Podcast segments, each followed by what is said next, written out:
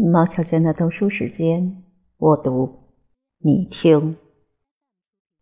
三十字军的先期行动及所遭遇的苦难。公元一零九六年，克莱蒙会议决定八月十五日是朝圣者离开的日期，但是有一大群轻率和贫穷的平民先行开拔。在我提到的主要的领袖进行重大和成功的冒险行动之前，先简短报道他们所引发及遭遇的灾难。早在春天的时候，大约有六万包括男女在内的群众从法兰西和洛林的边界来到十字军最早这位传教士的四周。喧嚣的声音在不断的强求，逼使他立即率领大家赶赴圣母。因是自认他的角色就像一位将领，然而却欠缺这方面的才能和权威。冲动的信徒迫得他只有聪明，沿着莱茵河和多瑙河的两岸前进。食物的缺乏和庞大的人数促使他们分离。彼得的部将琼汉瓦尔特是名英勇的士兵，然而他的状况是囊空如洗。负责指挥朝圣队伍的前锋一共是八位骑士和一万五千名部族，从这个比例就决定他们未来要遭遇的状况。另外一名宗教狂热人士拿彼得做榜样，追随他的脚步，在后面紧跟不舍。这位名叫格德斯卡的僧侣，靠着讲道从日耳曼的村庄带走一万五千或两万名农夫。还有二十万乌合之众在他们的后面形成压力，都是一些最迟钝和蛮横的人员。他们被民众所遗弃，宗教的虔诚混杂着兽性的放纵，不断发生抢劫、卖淫和酗酒。有一些伯爵和士绅率领三千人马，伴随着群众的运动，要分享战利品。这个队伍真正的领导者是在前面带路的一只鹅及一头羊。那些有见识的基督徒认为是神灵附身的效果。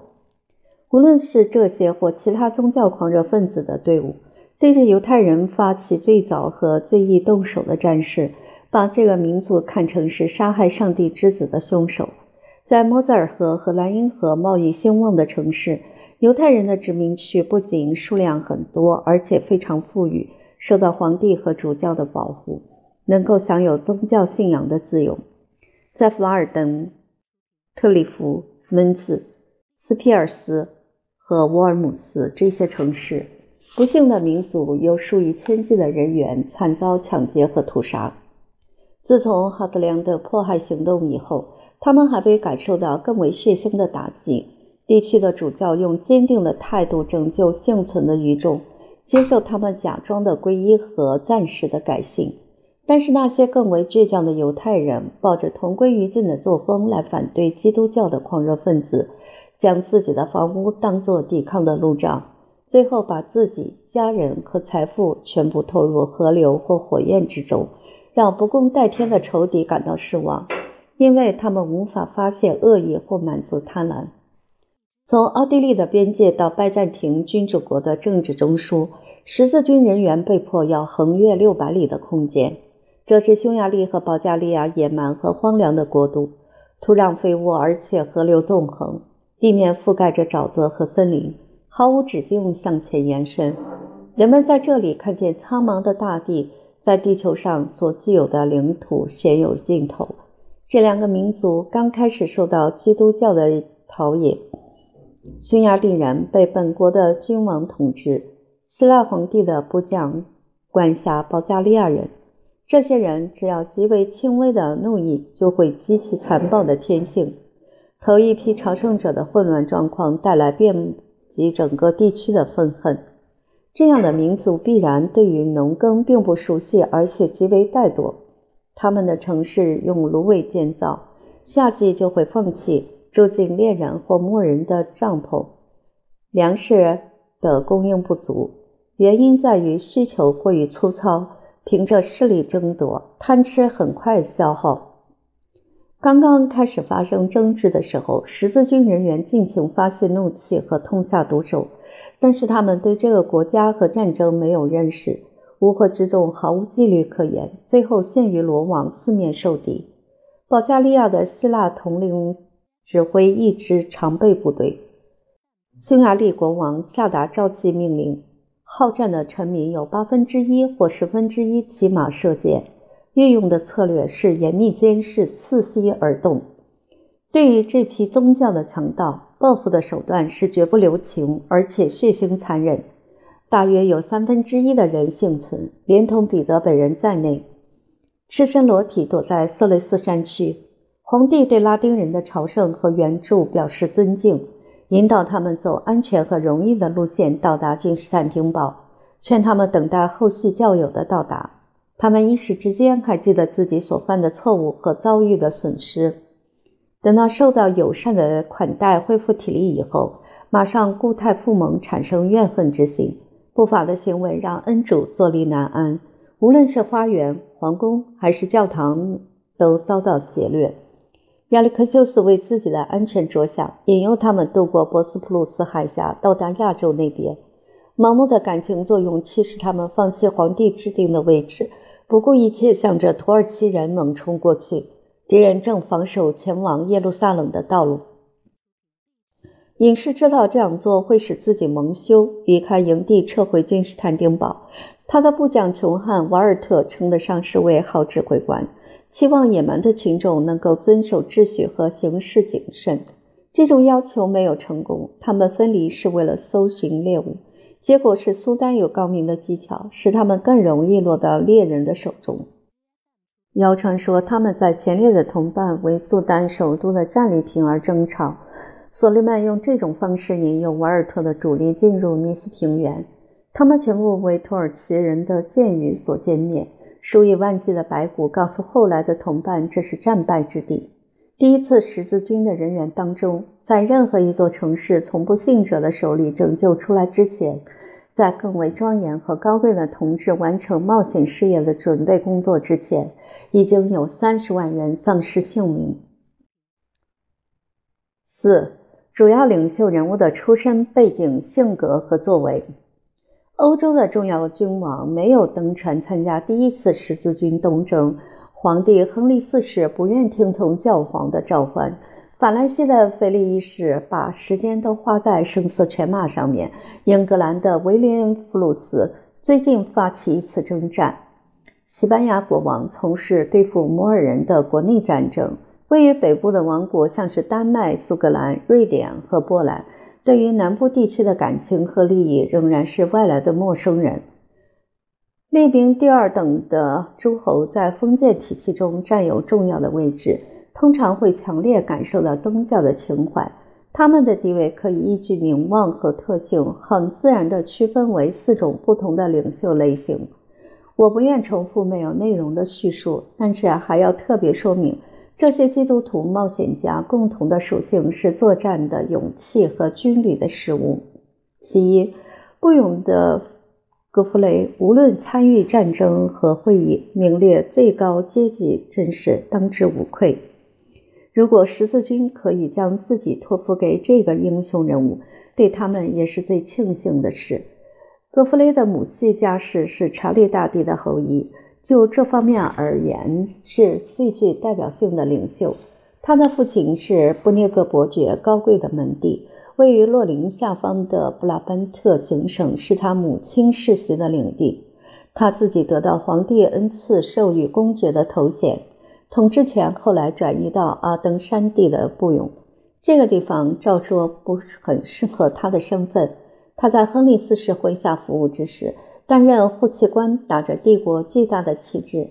有次在作战中用长矛插进反叛国王罗多夫的胸膛。葛弗雷是第一位登上罗马城墙的战斗人员。由于运用武力对付教皇使他患病，因而立誓不会再犯，给他带来终生的忏悔。下定决心要去访问圣地，不是进香客，而是拯救者。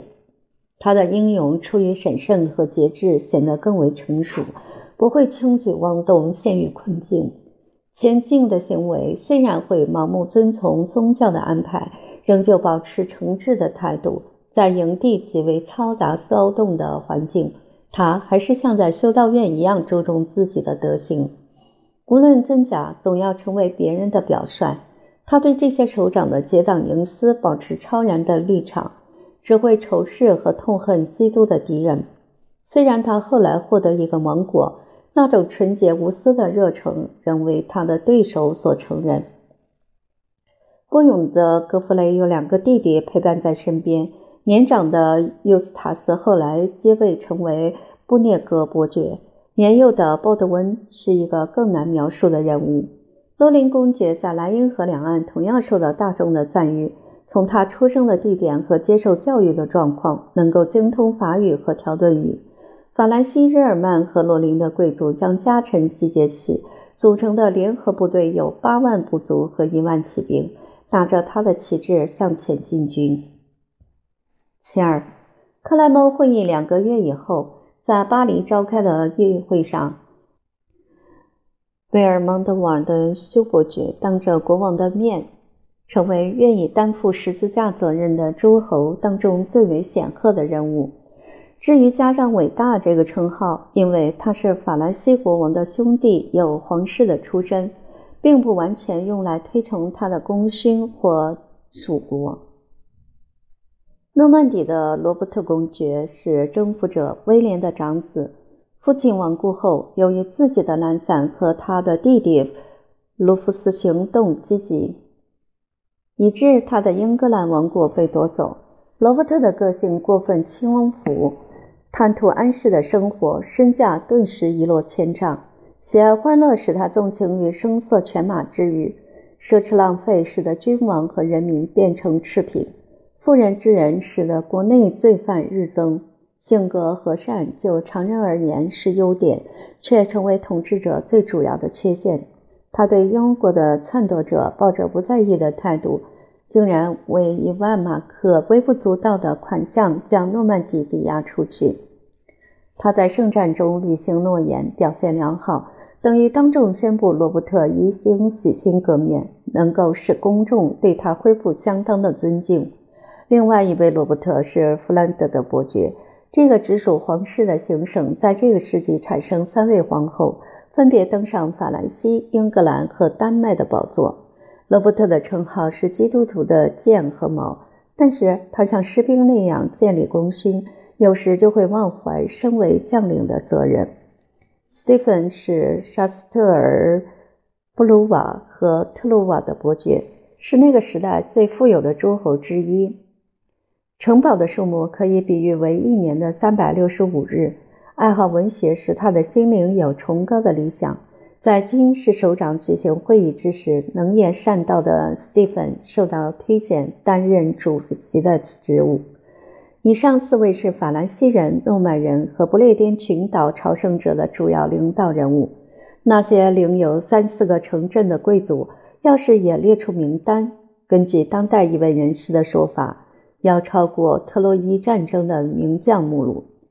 其三，在法兰西的南部，指挥权分别授予普伊主教阿德玛，他是教皇的代表，以及圣吉勒斯和图卢兹的雷蒙伯爵。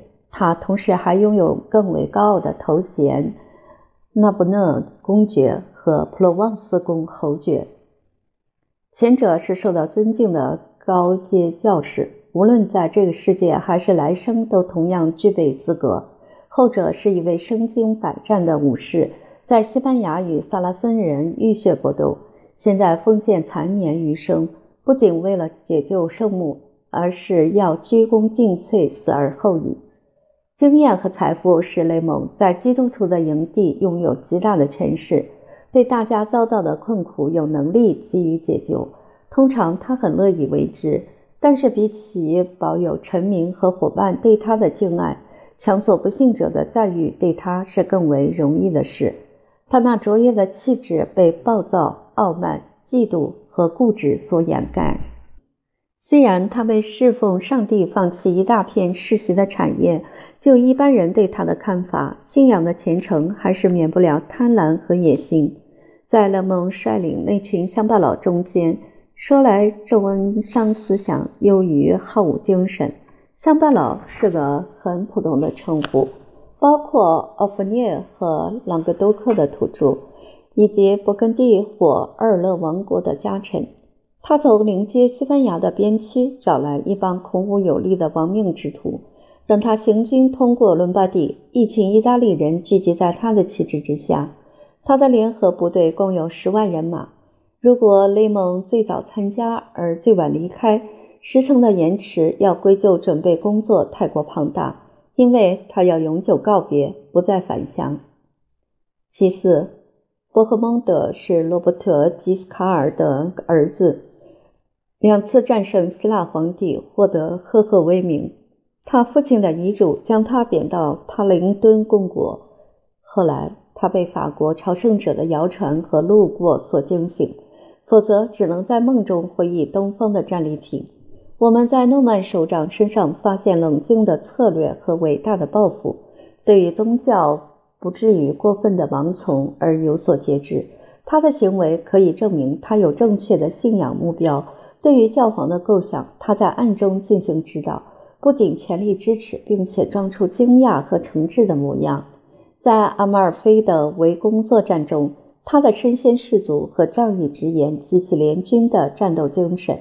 他立即撕开外衣，制作十字架，供应无数效命的义士，准备率领一万骑兵和两万部族前去君士坦丁堡和亚洲。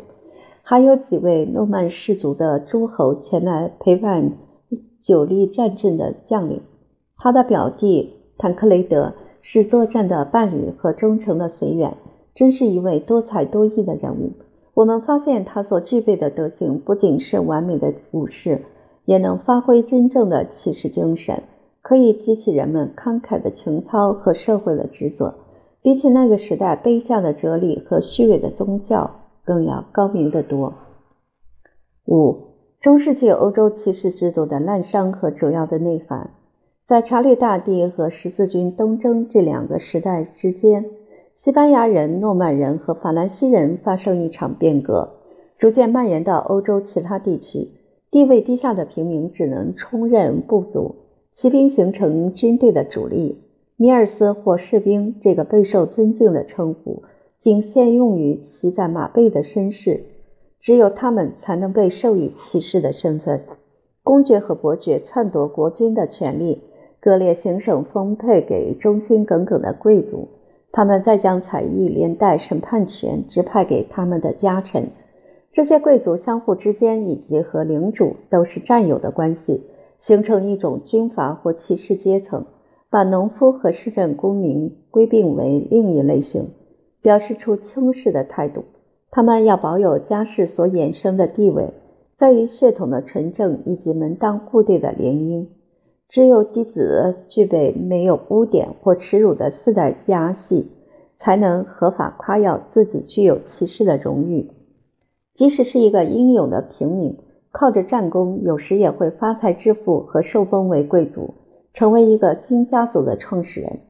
任何一位单独的骑士，根据自己的判断，可以将他接受的身份授予别人。欧洲的好战君王从个人的荣誉，比起头上镶满珠宝的皇冠，能够获得更大的光荣。这项仪式的起源很简单，充满异教的亵渎气氛，可以在塔西佗的著作和日耳曼的森林中找到原有的痕迹。骑士的候选人通过考验之后，就被授予剑和马刺。在胸部或肩部受到轻微的接触，象征能用泰然自若的神色忍受伤害，这样才能合法获得骑士的身份。这些迷信混入所有的公众和私人的行动，军人在圣战中视为神圣的行业。骑士制度的阶级比照教士的圣职职位得到特权和利益。像是新入教者重新受洗的沐浴和白袍，虽然是一种模仿，却很不得当。他的剑供在祭坛，受到高阶神职人员的祝福，先要斋戒和守夜，再接受庄严的欢迎仪式，然后用上帝、圣乔治和天使长圣米迦勒的名义授予骑士的头衔。他要先是完成信仰表白所规定的责任，誓约有不可侵犯的监护者。就是训练典范和公众的舆论，他要成为捍卫上帝和妇女名声的斗士。献身的工作诸如说话要诚实不虚，维护应有的权利，保护悲伤痛苦的人们，对人要彬彬有礼。这种德行在古代并不多见。这部不信上帝的人，对于畏苦怕事抱着藐视之心，正是能用冒险犯难的行动荣耀他的骑士身份。骑士精神毫无节制的滥用，会使大字不识的武士对勤奋的工作与和平的记忆抱着不屑一顾的态度。要是受到任何伤害和委屈，把自己看成唯一的审判官和报复者。过分的自负，忽略群体、社会和军事组织的法律。然而，这个制度还是产生很多有利之处，可以使蛮族的个性更为文雅。灌输忠诚、公正和仁慈的原则，不仅能够强烈感知到所产生的影响，也看见很多贯彻履行的实例。严苛的民族偏见逐渐缓和下来。宗教和军队的团体在整个基督教世界推展外表和性质相同的竞争。每个国家的武士在家乡从事武艺的演练，到海外去冒险和朝圣，这样就会保持永远的交往。比起古典时代的奥林匹克竞赛，只要基于公正的立场，就会更为欣赏哥特人的马上比武。赤身裸体的观众摆怀希腊人文雅的举止。处女和贵妇人被迫离开运动场，旗帜飘扬和装饰华丽的比武场坐满纯洁贤淑和出身高贵的美女。战胜者从他们的手里接受技巧和勇气的奖品。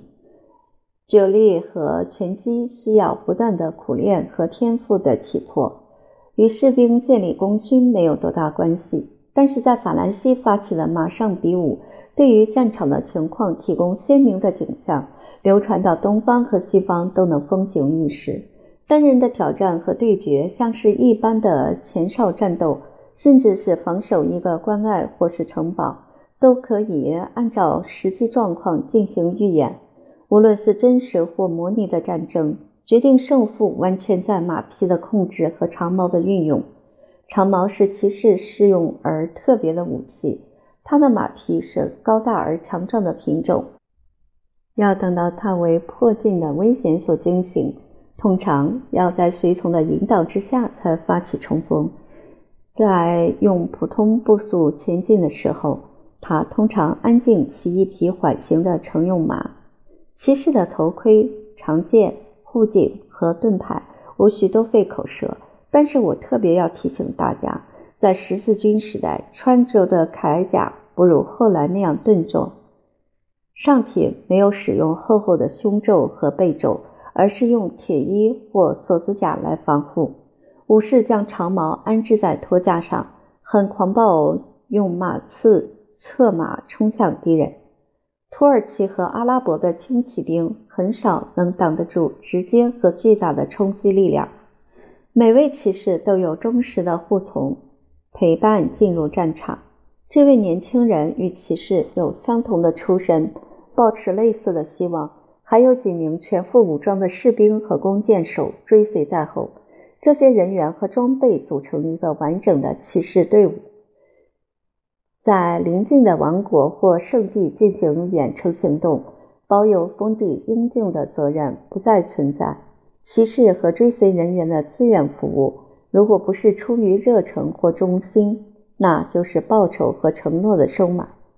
每支部队包含的骑士队伍数量多寡不一，根据每位独立首领的权势、财富和声望而定。他们可以用旗帜、有文章的外衣和战争的呐喊声音加以识别。欧洲每个古老的世家都想找出早期的战功，用来证明贵族的地位和渊源。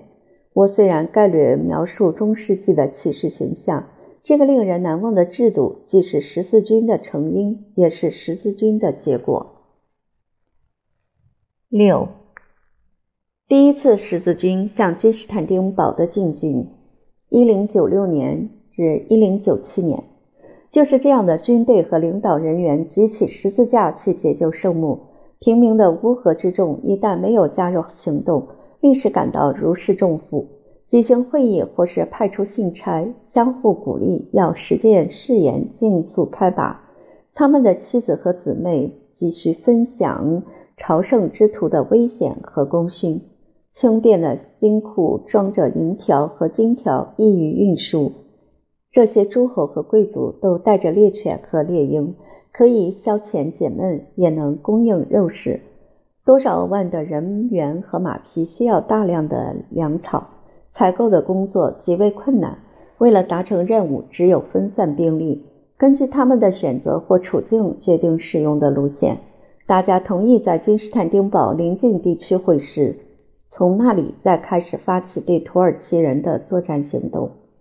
不用的格弗雷离开莫兹河与摩泽尔河，顺着日耳曼、匈牙利和保加利亚最直接的方向前进。只要在不受干扰的单独指挥之下。他所采取的每个步骤都很明智和正确。当他抵达匈牙利的边界，被一个信奉基督教的民族阻挡三个星期。他们妄用十字架的名义，被认为是极为可恶的行为。匈牙利人对于上一批朝圣者的伤害仍然记恨在心。说到他们也有不对的地方，就是滥用自卫和报复的权利，所以现在感到忧虑不已。生怕这个来自同一民族、从事同样任务的英雄人物会施展严厉的寻仇手段。明理的公爵在衡量动机和事件的始末以后，对于不值得尊重的同胞所犯的罪行和遭到的苦难，只表示怜悯之意就感到满足。他派出十二位代表当作和平使者，用他的名义要求自由通过的权利和公平交易的市场。为解除匈牙利人的猜疑，戈弗雷以及后来他的兄弟都对他们的国王卡洛曼表示信任，愿意接受简略而友善的款待。双方订立条约，用共同的福音书来启示更为神圣，发布文告，禁止拉丁士兵有敌对和放纵的行为，犯者处以极刑。他们从奥地利到贝尔格莱德，横越匈牙利平原，没有遭到或造成任何伤害。卡洛曼就在近处追随，数量庞大的骑兵部队守候在侧翼，既维护客人的安全，也不松弛自己的戒备。他们抵达萨沃河渡河以后，匈牙利国王马上放回人质，祝福他们一路顺风，完成光复圣地的使命。格弗雷运用类似的领导方式和纪律要求，在保加利亚的森林和色雷斯的边区获得同样的成效。他自己感到十分庆幸，能达成朝圣之途开始阶段的行程，还不必拔出剑来对付任何一个同为基督徒的敌手。雷蒙从都灵穿过伦巴第地区，到达阿奎利亚，完成这段方便而又愉快的行程之后。率领他的乡巴佬继续四十天的行军，横越达尔马提亚和斯拉夫尼亚这片蛮荒的国度。天后一直是大雾弥漫，土地崎岖不平，而且残破凄凉。土著不是赶紧逃走，就是充满敌意。宗教和统治都欠缺约束的力量，他们拒绝供应粮草或向导。迷途和落单的人员遭到谋杀。无论白天还是夜晚，都要提高警觉。伯爵惩罚一些俘获的强盗，比起他与斯库台的君王举行会议和订立条约，能够获得更大的安全保障。十字军从杜拉斯到君士坦丁堡的行军途中，希腊皇帝的农夫和士兵给他带来不断的骚扰，还有同样模糊和暧昧的敌对态度，准备用来对付其余的首领。他们正从意大利海岸渡过亚得里亚海。波赫蒙德有足够的军队和船只，还有先见之明和严肃的纪律。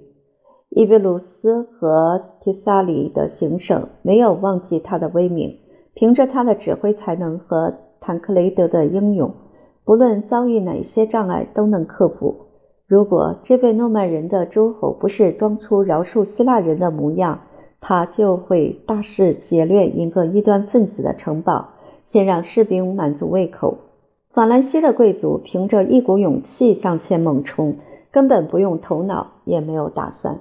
所以这个民族经常为此受到指责。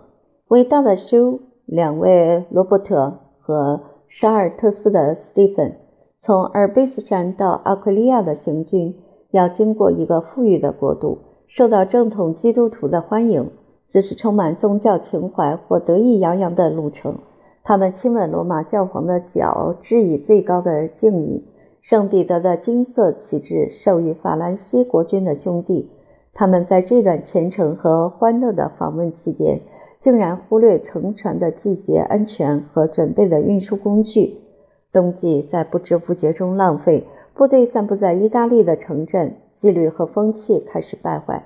他们只有分别完成海上的行程，顾不得部队安全或个人的地位。乌尔班指定的圣母升天节开拔后九个月之内，所有的拉丁诸侯都抵达君士坦丁堡。然而，维尔蒙德瓦尔伯爵却成为俘虏。他搭乘最前列的船只，被暴风雨吹散，为亚历克修斯的部将所囚禁。这是违反国际公法的行为。修抵达君士坦丁堡之时。二十四名穿着黄金铠甲的骑士高声宣布：“这位拉丁基督徒的将领和万王之王的弟兄获得希腊皇帝的尊敬。”七，亚历克修斯对十字军的策略和处理方式。公元一零九七年，我在东方的故事中读到一个牧羊人的预言。他的意愿达成，却反而深受其害。他向上天祈祷获得水源，恒河转向流到他的土地，羊群和木屋都被洪水冲走。所以，就希腊皇帝亚历克修斯·科穆尼努斯而言，十字军东征会带来好运，同样会让他感到忧虑。本书已提过他的大名，他的女儿安娜记载他的行为，与拉丁作者的看法大相径庭。他的使臣来到普拉森蒂亚的宗教会议，请求给予适度的援军。这可能是指一万士兵。现在有这么多势力强大的首领和宗教狂热的民族，他们的到达让他感到大为惊畏。皇帝处于希望和恐惧、勇气和怯懦之间，心中忐忑不安。对于一个受到扭曲的策略，他误认为是充满智慧的行为。我不可能相信，也不可能洞悉他在背后策划恶意的阴谋活动，是要夺去法兰西英雄的生命或荣誉。因是彼得的乌合之众都是一群野蛮的禽兽，缺乏人性和理智。亚历克修斯对他们遭到歼灭的命运，不可能加以阻止或表示哀悼。希腊皇帝对格弗雷的部队和他的战友不会轻视，但是一定会产生怀疑和猜忌之心。他们的动机或许纯洁而又前进。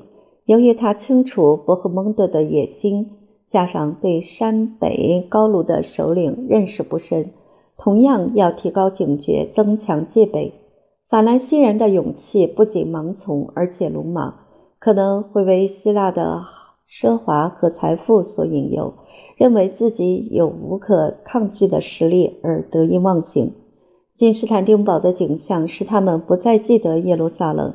经过长途行军和痛苦境遇以后，格弗雷的部队在斯勒斯平原扎营。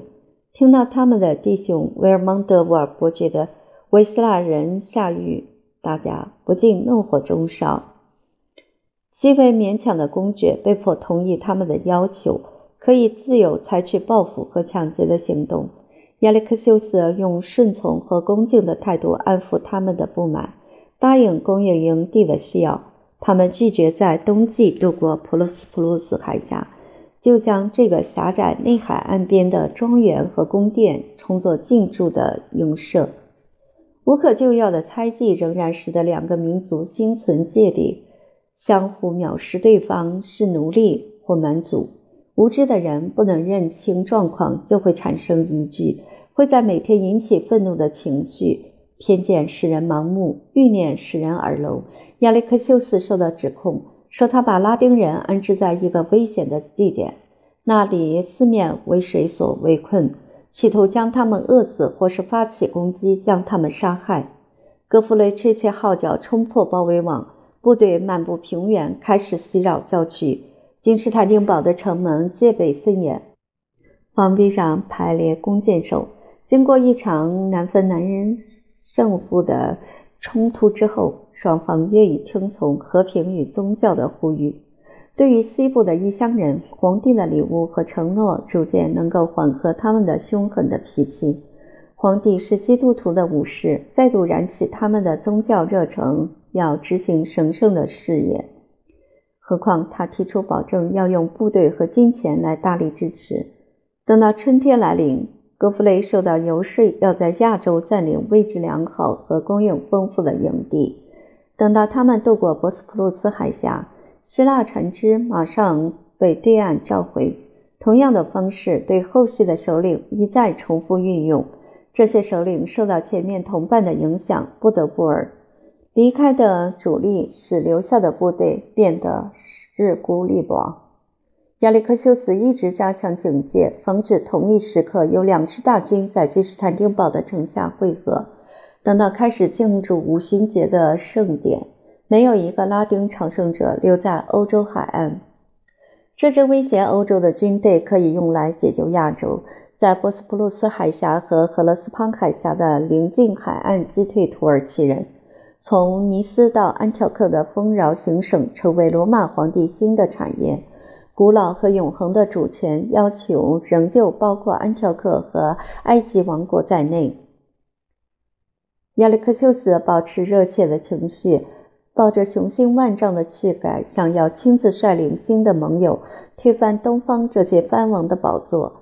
理智与性格使他打消念头，不要让尊贵的君王受限，不能轻易信任不知底细和无法无天的蛮族。只要想尽办法得到法兰西诸侯的效忠誓言，就让他的谨慎或自尊感到满足。他同时还要获得庄严的承诺。他们就像罗马帝国谦卑和忠诚的部将，恢复或维持亚洲的行征服行动。十字军的首领有独立自主的精神。提到这种来自外国和自甘堕落的奴性，就会火冒三丈。希腊人运用礼物和奉承双管齐下的技巧，使得这些诸侯只有陆续屈服。最早改信基督教的人员成为口若悬河和成效卓越的传教士。也使得他们的同伴倍感羞辱。维尔蒙德瓦的修在囚禁的时候受到礼遇，能够安抚他的自尊心。对于法兰西国王的兄弟来说，修的归顺得到认同，而且极具分量。不用的格弗雷内心抱持的理念就是：任何人性的考量不得有损上帝的荣誉哦和十字军东征的成功。他用坚决的态度抗拒伯赫蒙德和雷蒙的诱惑，他们极力劝说要攻击和占领君士坦丁堡。亚历克修斯尊敬他所具备的德行，理所当然称他为帝国的捍卫者。为了使格弗雷的效忠显得更为高贵，将儿子的名字赠给他，并且举行收养的仪式。皇帝接受可恶的伯赫蒙德当成忠实和久远的盟友。要是皇帝提醒他记起过去的敌对行为，原因只是为了称赞他表现出所向无敌的骁勇气概，以及在杜拉斯和拉里萨两次会战的光荣事迹。替杰斯卡尔的儿子安排住处和款待，都使用皇家的排场。有一天，他通过宫殿的走廊，有一扇门没有关好。室内有成堆的黄金和白银、丝绸和宝石，以及精美昂贵的家具摆设，杂乱无章放在那里，从地面堆到屋顶。这名野心勃勃的守财奴叫道：“只要拥有这样的财富，还有什么达不到的政府？”一名希腊随员像是看穿他的心思，回答道：“这些都是你的。”伯赫蒙德犹豫一会儿。抱着纡尊降贵的神情接受这份贵重的礼物。诺曼人受到奉承，保证要给他一个独立的公国，但是他竟敢要求担任皇家内卫统领或主将的职位。亚历克修斯用规避的方式加以拒绝。两位罗伯特分别是英格兰征服者的儿子和三位皇后的亲戚，轮流觐见，在拜占庭宝座前躬身屈从。沙尔特斯的斯蒂芬有一封私人信函，正是他对皇帝的钦佩之词，称赞皇帝是最优越和慷慨的大人物。皇帝让他相信他已经是宠臣，答应让他最年幼的儿子在这里接受教育和照顾。圣吉勒斯和图卢兹的雷蒙德伯爵在他的南部行省对法兰西国王具有至高无上的统治权。表示出隐约认同和默许的态度。这位外国君王的民族和语言都不是同源同种。内蒙率领十万人的部队，公开宣称他只是基督的士兵和仆人。希腊人应该对联盟和友谊的平等条约感到满足。固执的抗拒态度使他的顺从更有价值和分量。要是根据安娜公主的说法。他在蛮族之中所发出的光芒，如同天国群星里的太阳。皇帝厌恶法兰西人的吵闹和无礼，怀疑伯赫蒙德别有用心，把这些话告知他所信任的雷蒙。这位年迈的政治家能够辨别是非，了解即使皇帝的友情虚假不实，他对萨拉森人的敌意仍旧一如往昔。坦克雷德的侠义精神最后才被降服，发挥英勇的骑士精神，没有人认为是不当的行为。他藐视希腊国君的黄金和笼络，当着皇帝的面攻击无礼的大公，穿着普通士兵的衣服避开跑到亚洲，最后还是带着无奈的神色，只有屈服于伯赫蒙德的权威和着眼全局的利益，基于最冠冕堂皇的理由。没有亚历克修斯的许可和支持的船只，就是不可能渡过海洋和完成誓言。他们暗中抱着希望，只要能够踏上亚洲大陆，可以用刀剑擦去羞辱，解除诺言应尽的义务。何况在拜占庭这方面来说，也可能没有如实履行承诺的责任。他们的效忠典礼像是在表达感激。希腊民族长久以来认为傲慢是权力的替代品。皇帝高坐在宝座上面，沉默不语，而且视之巍然。拉丁诸侯崇拜他的庄严和伟大，听从礼仪的安排亲吻皇帝的脚或膝盖。十字军的作者提到这件有伤国格的举动，都感到非常羞辱，而且无法否认。私相授受或公开赐予的利益压下公爵和伯爵不满的怨言。一位法兰西贵族竟敢登上宝座，坐在亚历克修斯的身旁。沃德温不愿事态扩大，加以明智的斥责，激怒他，用野蛮的腔调大声叫喊：“谁这么毫无教养，自己坐在座位上，让这么多英勇的军人站在他的四周？”皇帝仍旧保持不动声色，掩藏心中的愤怒，询问通事这位贵族说话的含义。虽然他从姿态和表情这种身体语言可以猜想因而，亚历克修斯在朝圣者离开之前，一直想要知道这位大无畏男爵的姓名和状况。罗伯特说道：“我是法兰西人，在自己的国家是血统纯正和历史悠久的贵族。有一座教堂在我的领地附近。据我所知，在那里的人都想用一对一的决斗来证明自己的勇敢。”他们向上帝和圣徒祈祷，好让一个敌人出现。我经常去那所教堂，没有发现一个敌手敢接受我的挑战。亚历克修斯在让这位挑战者告退之前，对他从事土耳其人的战士提出一些谨慎的劝告。在他的时代和国家，这类活泼生动的例子还不断在历史上出现，让人感到趣味盎然。